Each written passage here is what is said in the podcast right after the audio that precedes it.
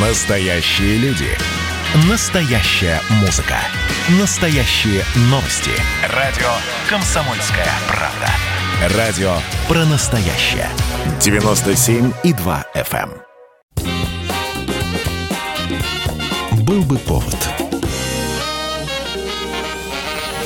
Здравствуйте, я Михаил Антонов, и это большой выпуск программы «Был бы повод». События за событием, день за днем. Обзор исторических событий недели вы услышите в сегодняшней программе. Отправляемся в наше хронологически выверенное путешествие. 1813 год, 7 сентября. Америка получает нового фольклорно-собирательного персонажа. Худощавый американец с козлиной бородкой в двубортном пиджаке и с неизменным цилиндром на голове. Это дядя Сэм.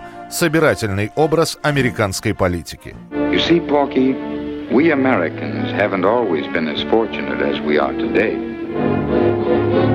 Впервые выражение «дядя Сэм» появилось в период Второй англо-американской войны. Тогда поставщиком мяса для американской армии был Сэмуэл Уилсон.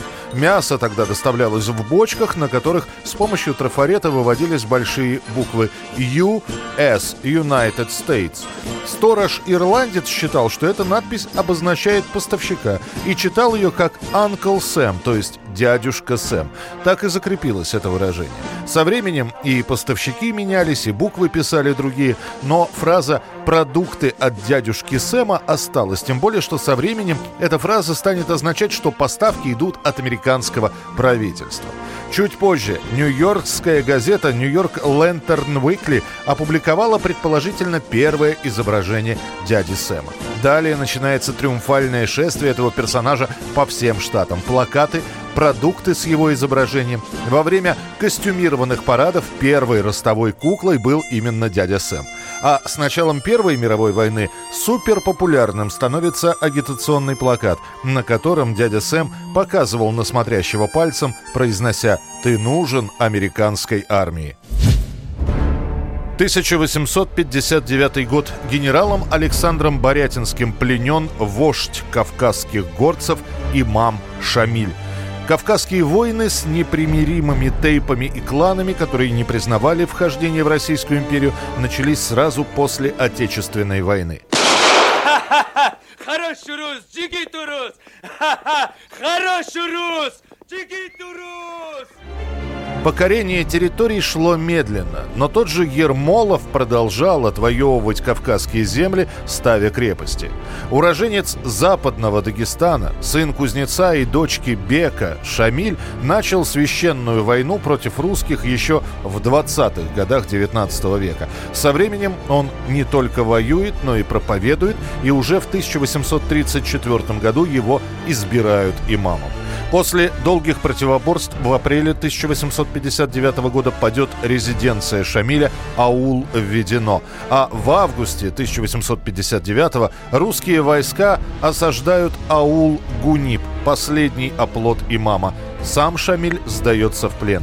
Князь Боретинский пишет государю.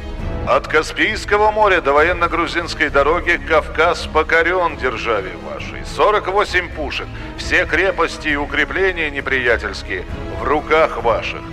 Многие требуют публичной казни плененного Шамиля, утверждая, что даже пленным он остается врагом.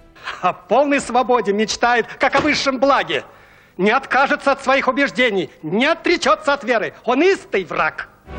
Шамиль, не ожидая, что его пощадят, будет поражен, когда ему не только сохранят жизнь, но и предоставят дом в Калуге для проживания со всем семейством, во дворе дома построят мечеть и выделят 15 тысяч рублей годового содержания. Шамиль скончается в Медине в возрасте 73 лет во время своего хаджа в Мекку. 1947 год с большим размахом отмечается 800-летие Москвы. В газете «Правда» в эти дни опубликовано обращение Сталина с приветствием к столице. Иосиф Виссарионович обозначает главные исторические заслуги Москвы. Роль в объединении русских земель, освобождение от монгольского ига, польско-литовского нашествия и наполеоновских войск. Советская Москва, по мнению Сталина, становится образцом для всех столиц мира и знаменосцем новой эпохи. В связи с торжествами город рапортует об открытии сразу нескольких объектов. В честь юбилея заложены первые камни в основании новых высотных зданий. Это знаменитые сталинские высотки. Их должно стать восемь, по одной за каждой прожитой столицей век. И уже сегодня явственно проступает облик Москвы недалекого будущего. Улицы расширены, выровнены, и превращены в широкие асфальтированные магистрали, простором которых может позавидовать любая западноевропейская столица. На улице Горького, центральной улице города, происходит закладка памятника основателю Москвы Юрию Долгорукому. Сталин лично утверждает эскиз монумента. Изначально предполагалось, что Долгорукий сидит на кобыле. Сталин приказывает изменить кобылу на жеребца. Этот монумент будет открыт уже после смерти вождя в 1954-м. Столицу нашей Родины, Москву, украшает замечательный памятник ее основателю Юрию Долгорукому – выдающемуся государственному и военному деятелю Древней Руси. В честь 800-летия Москвы учреждена специальная медаль. Ею награждаются все рабочие и служащие московских предприятий и учреждений, которые на момент юбилея были в Москве. Год 1380 Русские войска разбивают монголо-татар в Куликовской битве. Хан Мамай желал отмщения за поражение на реке Воже. Он довольно долго собирал войско для того, чтобы отправиться на Москву. К Мамаю на службу приходят тюрко-монгольские племена из-за Каспия, черкесы с Кавказа, генуэзцы из Крыма. И вот несколько десятков тысяч человек двинулись на Москву. Казнить рабов строптивых, да будут пеплом грады их веси и церкви христианские. Обогатимся русским золотом. Узнав о планах хана Мамая, навстречу ему выдвигается князь Дмитрий Донской. И вот, как пишут летописи, на Дону, в устье реки Непрядвы встречаются 70 тысяч русских против 160 тысяч ордынцев. Вот твоя сила, княже, Сим победивший. С 12 часов дня татарское войско пошло на сближение.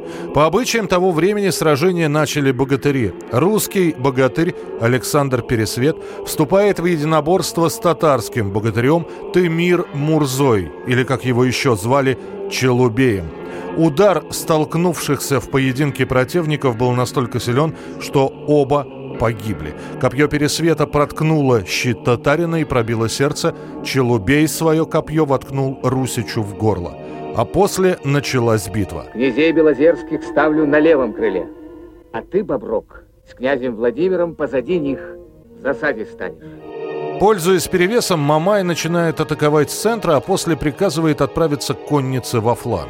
Но там их поджидал отряд Дмитрия Донского, который разбивает монгольскую кавалерию. Это было так неожиданно и производит такое смятение в войсках, что они смешиваются, цепи сбиваются, и командовать татаро-монголами уже было невозможно. В итоге они начинают отступать. Остановить бегство было уже никому не под силу. Бежит и сам Мамай. Русские преследуют татар на протяжении 50 километров и останавливаются лишь на берегах реки Красная Меча. Весь громадный обоз Мамая взят в плен. Противник в Куликовской битве потерял свыше 150 тысяч человек. Русские около 40 тысяч. Мамай после поражения так и не сможет вернуться к власти. Очень быстро в Золотой Орде появится новый правитель хан Токтамыш.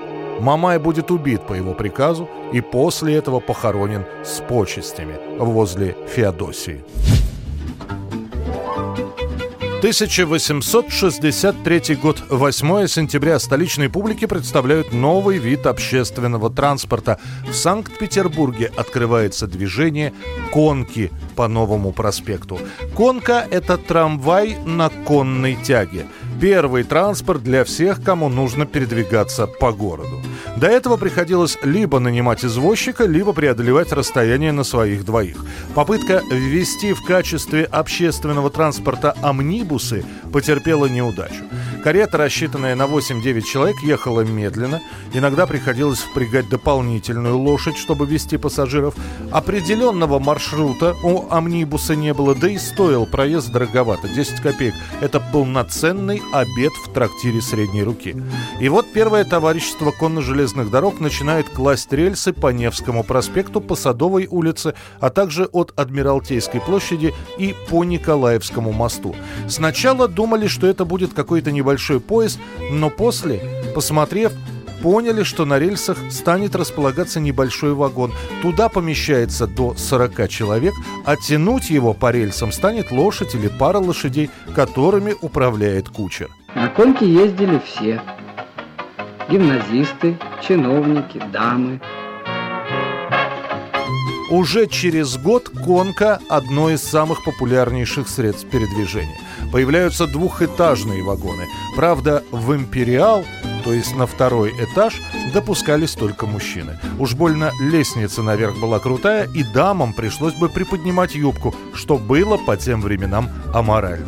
Конка просуществует 50 с лишним лет, пока ее не заменит трамвай. Продолжим через несколько минут. Был бы повод.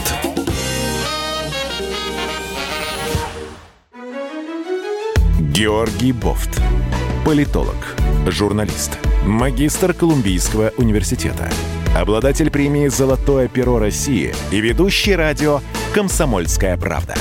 Авторскую программу Георгия Георгиевича «Бофт знает». Слушайте каждый четверг в 17.00 по московскому времени. А что такое деньги по сравнению с большой геополитикой? Мы денег тут не считаем.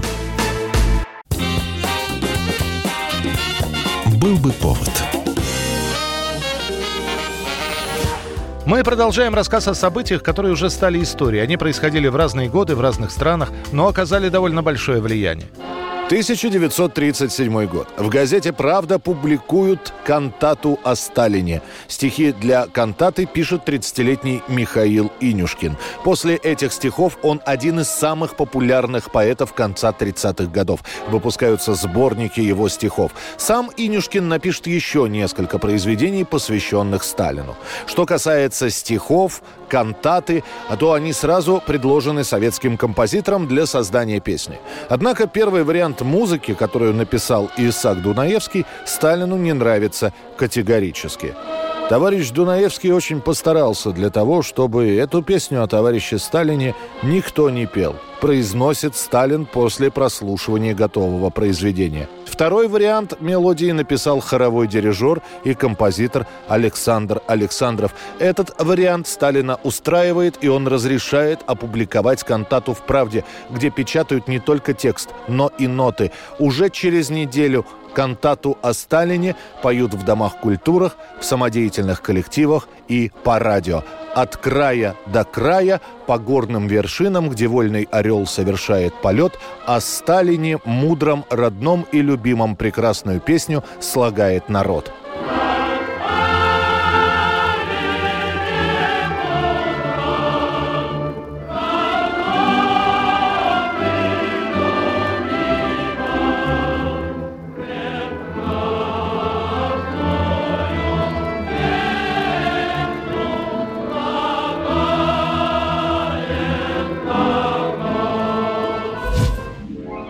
1955 год, 9 сентября. На экраны выходит фильм «Солдат Иван Бровкин», после которого исполнитель главной роли Леонид Харитонов становится одним из самых популярных актеров советского кино. Попробуй. Ну, последний раз попробуй, поставь его на какую хочешь работу. Ну, только бы парень при деле был. Он в гараж просит. Просится, просится. Он в монтера просился? Просился. Провода пожег? Пожег. Чуть конюшню не спалил. Ни один бригадир его на работу брать не хочет. Вот он. Ленту снимают в качестве пропаганды службы в советской армии. История самая простая. Непутевый парень, головная боль всего колхоза, отправляется служить и возвращается домой совершенно другим человеком. Снимают кино в настоящем колхозе под Калининым. Причем в эпизоды привлекают местных жителей. Кстати, председатель колхоза крайне этим недоволен, так как съемки срывают нормальный рабочий колхозный день. Половина работников участвует в съемках, половина, бросив работу, бежит смотреть на артистов. Рядовой Бровкин, кто вам разрешил не выходить на физзарядку? Так я что ж, капитан, репетировал. Артист. Придется вам вместо Олимпиады пойти на двое суток под арест. Вышедшая лента моментально становится популярной. На киностудию приходят мешки писем с требованием продолжения. Оно появится через два года и будет называться «Иван Бровкин на целине». 1970 год. Начат выпуск автомобилей ВАЗ-2101 «Жигули». С главного конвейера автогиганта на Волге сошел первый автомобиль «Жигули». Подарок юбилею вождя пролетарской революции. Вскоре в столицу нашей Родины, Москву, был отправлен первый эшелон с волжскими малолитражками – за четыре года до этого Министерство внешней торговли на 8 лет заключает договор с итальянским концерном «Фиат». Зарубежные партнеры должны помочь Советскому Союзу в разработке нового автомобиля. Параллельно с этим начато строительство Волжского автомобильного завода. Он будет сдан в эксплуатацию раньше срока. Предполагалось, что на заводе Тольятти будут выпускать три модели – седан, универсал и седан повышенной комфортности. Первым стал обычный седан ВАЗ-2101.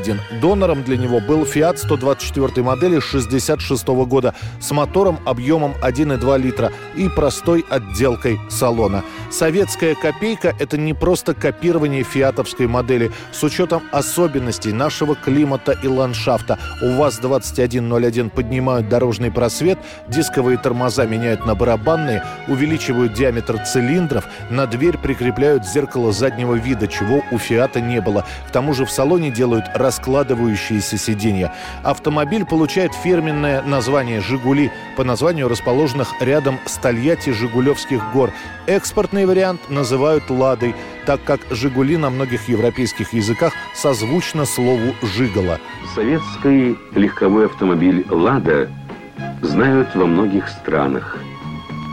Он пользуется большой популярностью на мировом рынке.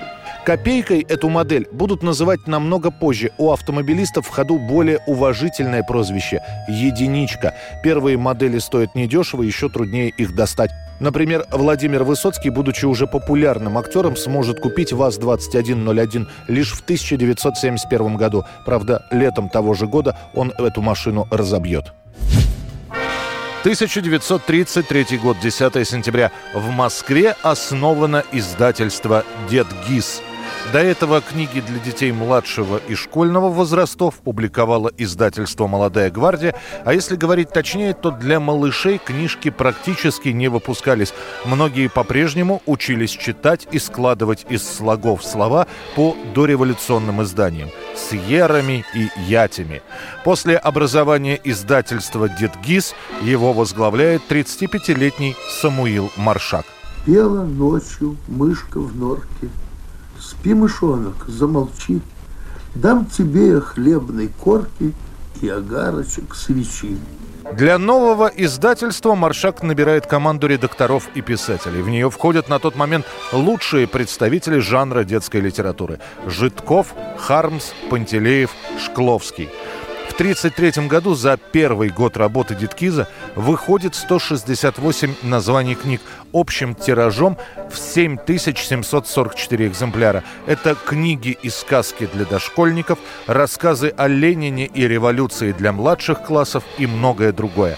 Уже к концу 30-х годов издательство является главным изготовителем детской литературы, а в середине 60-х Детгиз поменяет название на Издательство «Детская литература». 1937 год в газете «Правда» опубликована кантата о Сталине.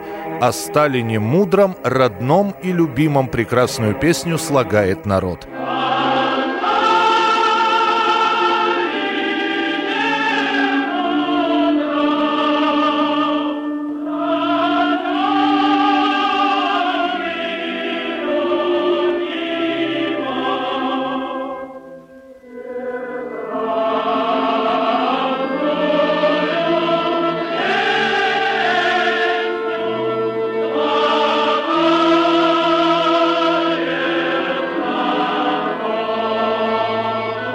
Сначала стихи о Сталине пишет Михаил Инюшкин. Ему 31 год, и он уже довольно известный литератор. Его произведения на патриотическую тематику периодически появляются в разных советских изданиях. Сами стихи о Сталине создаются еще в 1936-м. И сразу после этого появляется мысль положить их на музыку. Получившееся произведение оценивает сам Иосиф Виссарионович. Его не устраивает музыкальный вариант, который предложил самый популярный на тот момент композитор Исаак Дунаевский. Послушав его музыку, Сталин говорит Товарищ Дунаевский очень постарался для того, чтобы эту песню о товарище Сталине никто не пел. Позже он выберет вариант, предложенный Александром Александровым. А далее и сам текст кантаты повторно, и ноты печатает центральная газета страны. После этого кантата о Сталине исполняется постоянно и практически везде. На специальных государственных концертах она является финальным номером с обязательными многоминутными аплодисментами в конце. 1989 год, 10 сентября, на первой программе Центрального телевидения передача «Счастливый случай». Мы вновь рады вас приветствовать здесь, в концертной студии Останкина, где начинается очередная шоу-викторина «Счастливый случай». Прежде чем я приглашу на сцену команды, которые сегодня примут участие в нашей игре, я хотел бы представить вам еще одну очень и очень интересную команду. Счастливый случай – это телевизионная калька с настольной игры Trivial Pursuit. Такие игры были популярны на Западе и предлагались в качестве вечернего образовательного развлечения для всей игры. Сама Игра построена по принципу вопрос-ответ. Вопросы разделены по категориям география, история, искусство и литература, естественные науки и спорт – «Счастливый случай» становится, по сути, первой телевизионной игрой после «Что, где, когда». В телеварианте за столом собираются две семьи, по четыре человека от каждой, которые сражаются друг против друга. Ну и вот сразу счастливый случай. Категория вопроса «Общие знания» и поле с коричневым треугольником – это означает, что за правильный ответ, за первый же правильный ответ, семья Санниковых может получить три очка качестве призов, в отличие от той же «Что, где, когда», где знатоки и зрители получали книги, выступает уже бытовая техника, от телевизоров до пылесосов. Потом придут новые игры, буквально через год появятся на телевидении «Поле чудес», а «Счастливый случай» просуществует почти 10 лет и закроется в 1999 Путешествие по календарю продолжится через несколько минут. Впереди вас ждут войны и победы правителей и деятелей искусства. Эта программа «Был бы повод». «Был бы повод».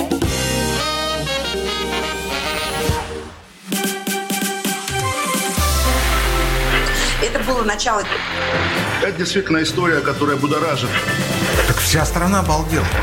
И Россия родина слонов, она от океана до океана, да, и мы, мы всегда правы, мы никогда не сдаемся. И самое главное, что же будет дальше? Комсомольская правда. Это радио.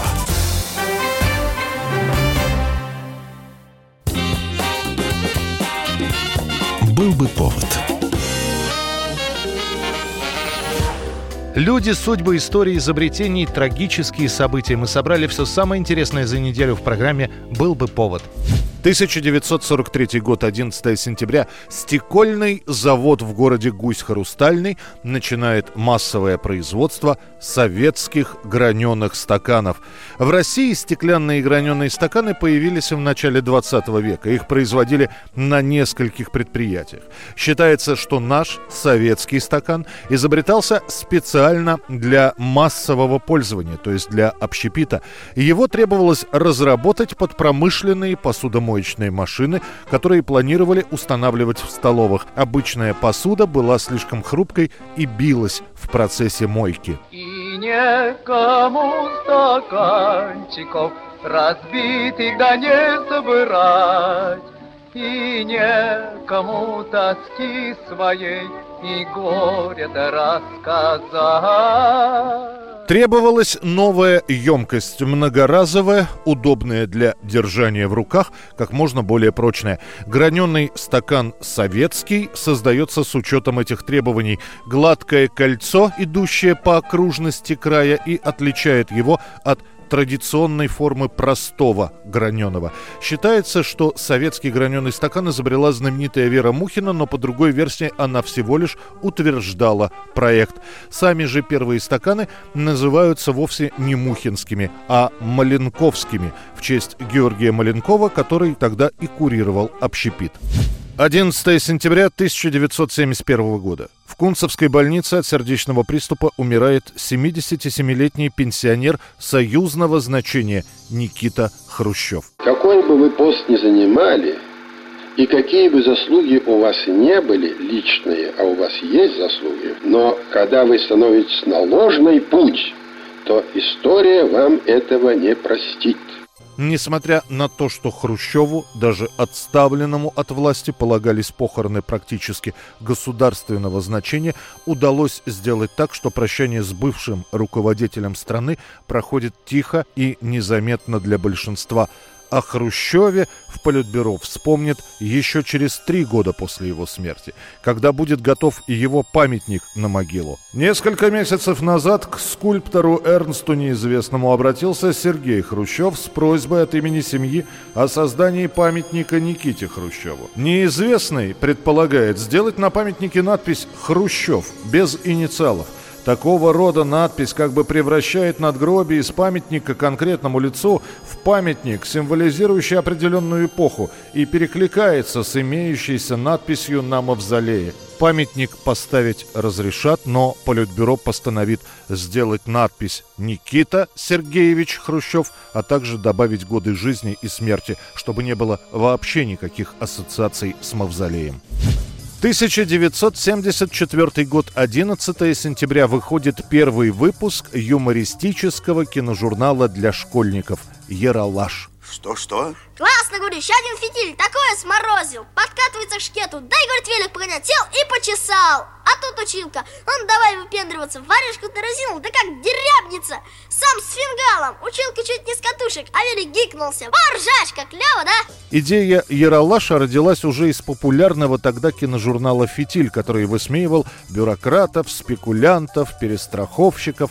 Появилась мысль сделать то же самое, но для детей. Юмористический, но в то же время с образовательной интонацией. Не «Фитиль», а, например, «Фитилек».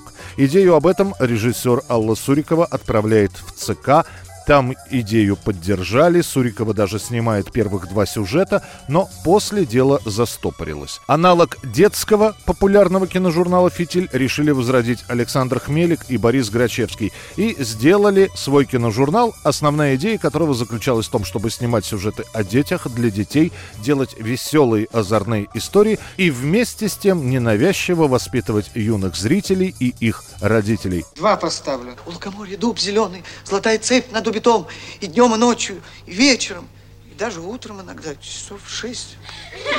Сначала решили долго не думать и назвать журнал «Фитилек», но дочка Александра Хмелика, школьница на тот момент, предложила название «Яралаш». Оно показалось подходящим и решено было сделать киноальманах именно с таким названием.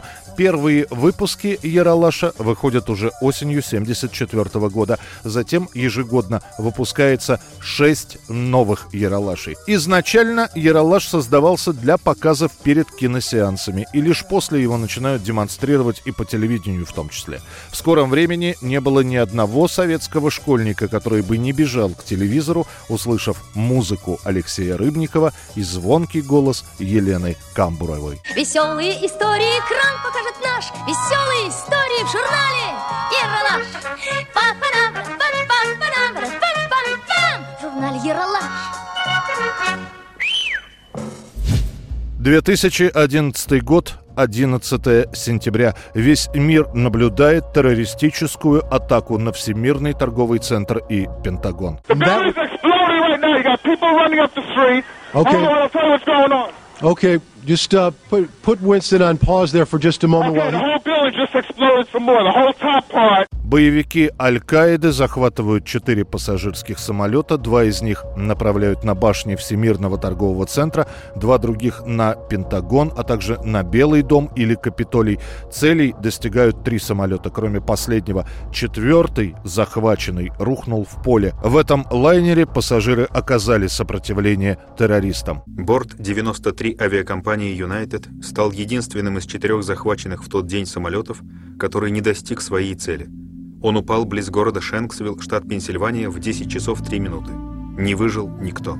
Жертвами 11 сентября 2001 года становится почти 3000 человек. Погибают не только граждане США, но и еще 92 государств. Погибшими при терактах также числится 19 террористов. 15 из них граждане Саудовской Аравии, двое Объединенных Арабских Эмиратов, один из Египта, один из Ливана. Врезавшиеся в здание Всемирного торгового центра самолеты были с полными топливными баками. Топливо разлилось, в башнях-близнецах возник пожар. Сильно поврежденная и охваченная огнем южная башня упадет в 9.59, северная башня в 10.28. Обломки от небоскребов разрушат и повредят другие здания внутри и вокруг комплекса. Организатором теракта официально объявляют Усаму бен Ладена, за которым начинается самая настоящая охота. Его удастся ликвидировать только через 10 лет. 1830 год, 12 сентября.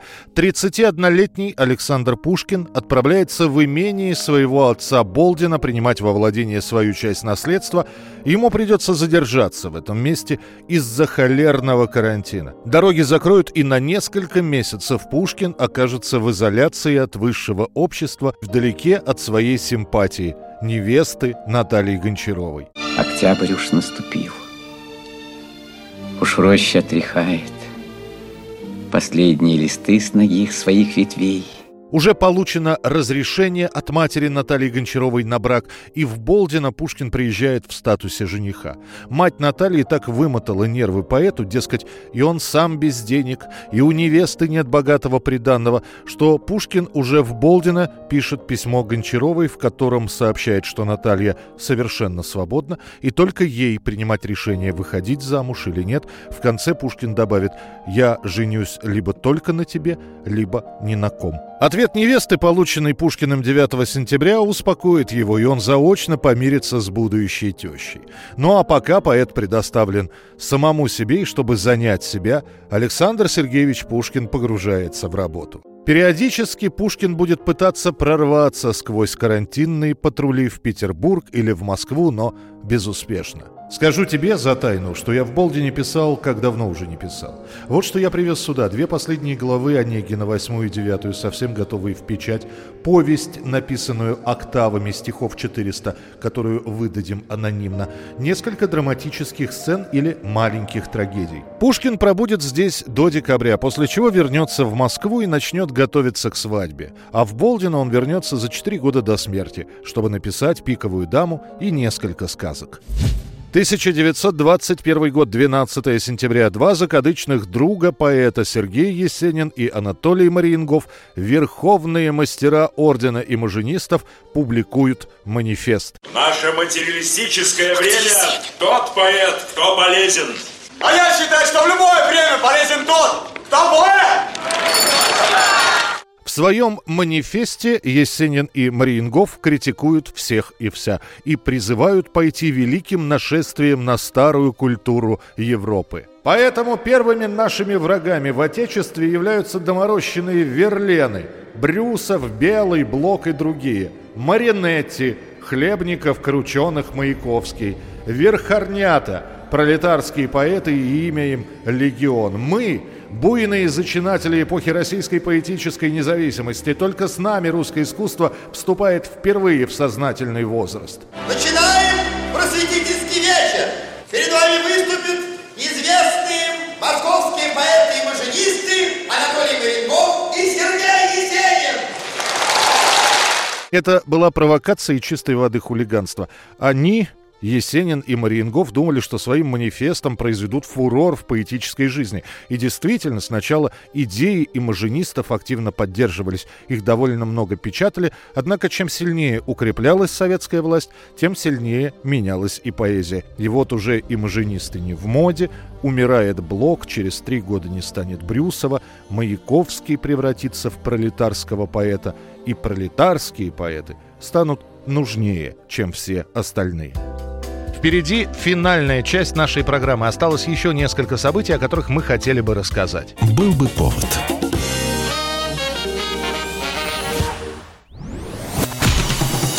Красное на черном Красное на черном Там, где вода И в небе смешки ломаных стрел Я руки протягивал вверх, я брал молнии в гость Снова в летят дороги День рассвет менять Камучья, а мне досталась Трасса Е-95 Опять игра, опять кино. Снова выход на бис Комсомольская правда. Радио поколения Алисы.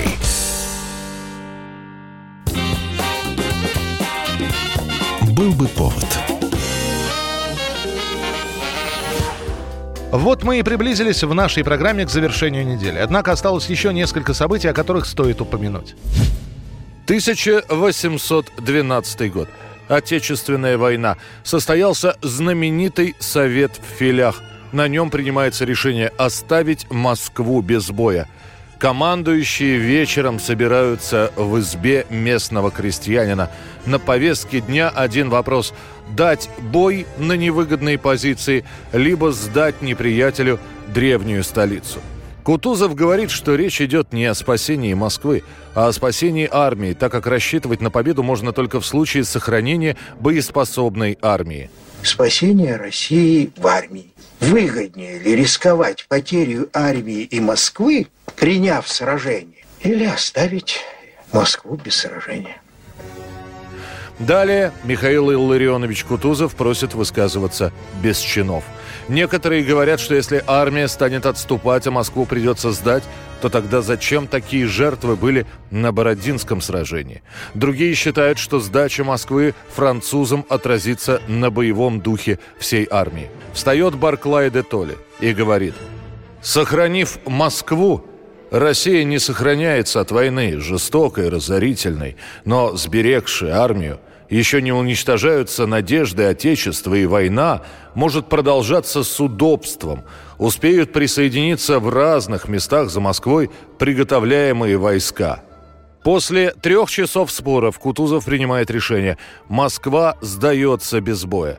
Есть воспоминания о том, что ночью адъютант Кутузова будто бы слышал, как тот плакал. После этого российской армии, которая еще днем перед этим готовилась к бою, дается приказ отступать. Это вызывает всеобщее недоумение и ропот. В этот момент Кутузов посылает письмо императору Александру Первому, где сообщает о принятом решении. Император, скрипя сердце, дает разрешение на отступление. После российская армия совершает два дневных перехода и сворачивает с Рязанской дороги к Подольску на Старую Калужскую дорогу, оттуда на Новую Калужскую. Поскольку часть казаков продолжала отступать на Рязань, французские лазутчики были дезориентированы, и Наполеон в течение девяти дней не имел представления о местонахождении русских войск. 1965 год, 13 сентября. Совет министров СССР принимает постановление о бесплатной выдаче молока рабочим и служащим, занятым на предприятиях с вредными для здоровья условиями труда – это постановление утверждало не только понятие «вредное производство», но и являлось прямым продолжением ленинского декрета от 18 года, когда молоко решено было выдавать рабочим Путиловского завода. Через год так называемые спецжиры в виде молока, масла, животных жиров стали выдаваться на многих промышленных предприятиях для поддержания физических сил работников. Практика подтвердила, что недостаточно хорошее питание может значительно снизить снизить сопротивляемость организма негативным воздействиям. В 1965 году молоко выдается медикам и химикам, работникам фабрик, лабораторий, заводов. Через три года закон слегка подкорректирует. К молоку еще добавят и другие продукты, например, бесплатный мармелад и бесплатный чай. Сегодня историки считают, что партии прекрасно было известно, что значимого эффекта молоко не принесет. Но для поощрения рабочих катастрофически был необходим продукт, бесплатная выдача которого сняла бы социальную напряженность. И молоко, как говорят некоторые, просто было выбрано как наиболее оптимальный товар по соотношению цена-качество. А с середины 60-х годов в обществе закрепляется фраза «молоко за вредность». Ну, закусывайте, Маргарита Васильевна, закусывайте. Все оплачено. Если хотите знать, нам, царям, за вредность надо молоко бесплатно давать. Журнал здоровья так прямо и указывает. 1965 год. В Москве арестованы писатели-диссиденты Андрей Синявский и Юлий Даниэль. Впрочем, читатели самоздата знали их под другими именами Абрам Терц и Николай Аржак – Арест Синявского и Даниэля становится неожиданным событием как для самих писателей, так для их друзей и коллег. Происходит это среди бела дня на троллейбусной остановке у Никитских ворот. Приговора литераторы, обвиненные в создании и публикации произведений, порочащих советский государственный и общественный строй, ждут практически полгода. В феврале 1966 года приговор зачитывается. Первого Синявского приговаривают к семи годам лагерей, второго Даниэля к пяти. Общественность в то же время делится на два лагеря. Многие считают процесс над писателями противоправным, другие отмечают, что приговор недостаточно суров. К числу последних, например, относится Михаил Шолохов. Попадись эти молодчики с черной совестью в памятные 20-е годы, когда судили не опираясь на строго разграниченные статьи Уголовного кодекса, а руководствуясь революционным правосознанием.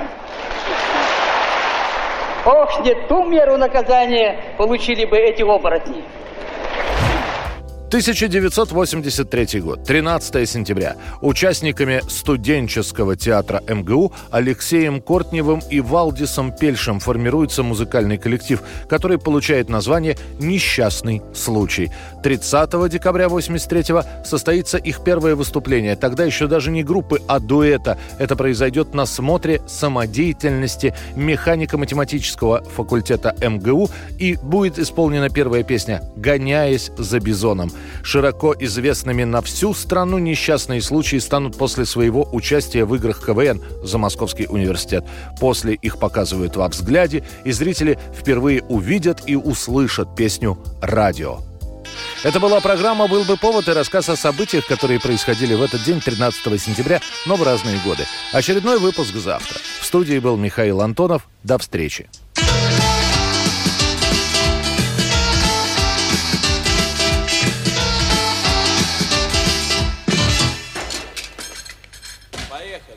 О боги, боги мои, козероги мои, Вы сидите, как звездочки на проводах В километре от бедной земли. О девы, девы мои, Женевьевы мои, Вы несете локаторы на головах И щебечете мне о любви. Все это слышно по радио. Радио, радио, радио, радио, радио, радио, радио.